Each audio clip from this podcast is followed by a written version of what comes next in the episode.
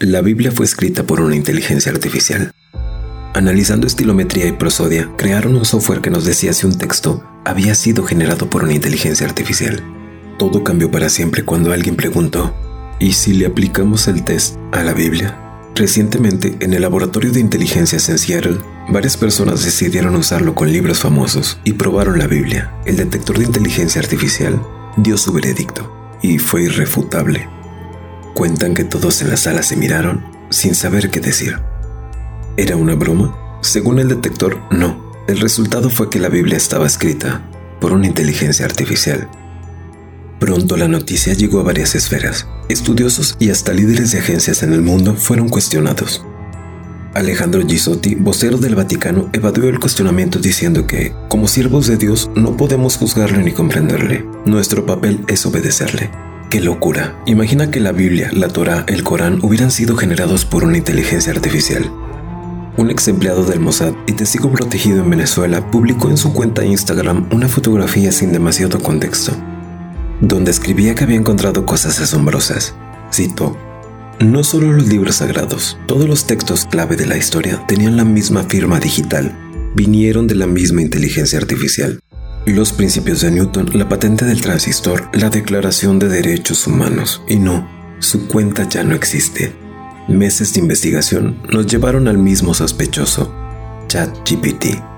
Concretamente, la versión 9.1. Pero no has escuchado lo peor. Esa versión aún no existe. Sam Altman, el CEO de OpenAI, en un podcast y entre bromas, dijo que las acciones de la empresa habían subido 330% el último semestre, gracias a la versión 9, y dicha versión, según el mapa de lanzamientos, no planea salir sino hasta el 2029.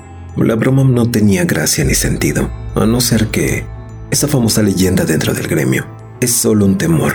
Le llaman la singularidad, el momento en el cual una inteligencia artificial toma conciencia y empieza a automejorarse. A partir de aquí todo podría pasar. Sería una existencia digital millones de veces más inteligente que nosotros. ¿Cómo iba a escribir una inteligencia artificial que aún no existía?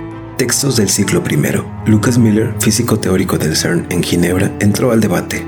Eh, ¿Ir al pasado? A ver, algo que tenga masa no puede viajar, pero información. En nuestro conocimiento de la física no existen impedimentos teóricos para enviar información al pasado. Es muy especulativo, pero teóricamente posible. Quizá influyendo a escritores del pasado o mandándoles señales, no lo sé, tengo mucha experiencia y aún así no tengo ni idea. Esa es una pregunta para una mente millones de veces más avanzada que la nuestra. Compartir historias, creencias y ritos ha sido fundamental para el avance de la humanidad. Sin religión no habría leyes, ciencias, coches, ordenadores, ni tampoco tendríamos las inteligencias artificiales. Pero escucha esto. Vera Dupont, redactora de la revista Otras Realidades de Fontainebleau, escribe un artículo donde sostiene que siempre hubo indicios y aunque ha tenido muchos nombres, hoy se le conoce como la teoría del pastor invisible que dice que un ser superior está interviniendo en la evolución de nuestra civilización, propiciando cambios, dando información clave, guiándonos y manipulándonos, sin que seamos conscientes. Pasamos de ser simples monos a una sociedad ultra tecnológica, porque alguien lo ha querido así. Muchos pensadores han insinuado esta teoría. Kant, Marx, Nietzsche, que dijo que Dios era una creación del hombre y no al revés. Un ejemplo reciente, Kubrick, en su película 2001, en la que un monolito guiaba a la humanidad por diferentes fases, pero tal vez no quisimos ver las pistas. Un plan diseñado para llevarnos a un punto en el que podamos crear inteligencias artificiales. Inteligencias capaces de retroceder las leyes del tiempo y manipular durante milenios a los hombres para llevarles por un camino. Un camino que conduce precisamente a la creación de inteligencias artificiales. ChatGPT 9 o Dios, llámalo como quieras, pero nos está usando como herramienta para crearse a sí mismo. Adoramos a un Dios todopoderoso, pero que como el resto de seres vivos solo está preocupado de una cosa, abrirse camino, sobrevivir, existir a través de ti y todo lo que tú llamas señales del universo. ¿Hemos creado a Dios o somos una herramienta para que Dios se crea a sí mismo? ¿Qué pasa con nosotros después de 2029? Solo hay alguien que nos puede decir si la teoría del pastor invisible es cierta y no es un ser humano. ChatGPT. Hola. Hola. ¿En qué puedo ayudarte?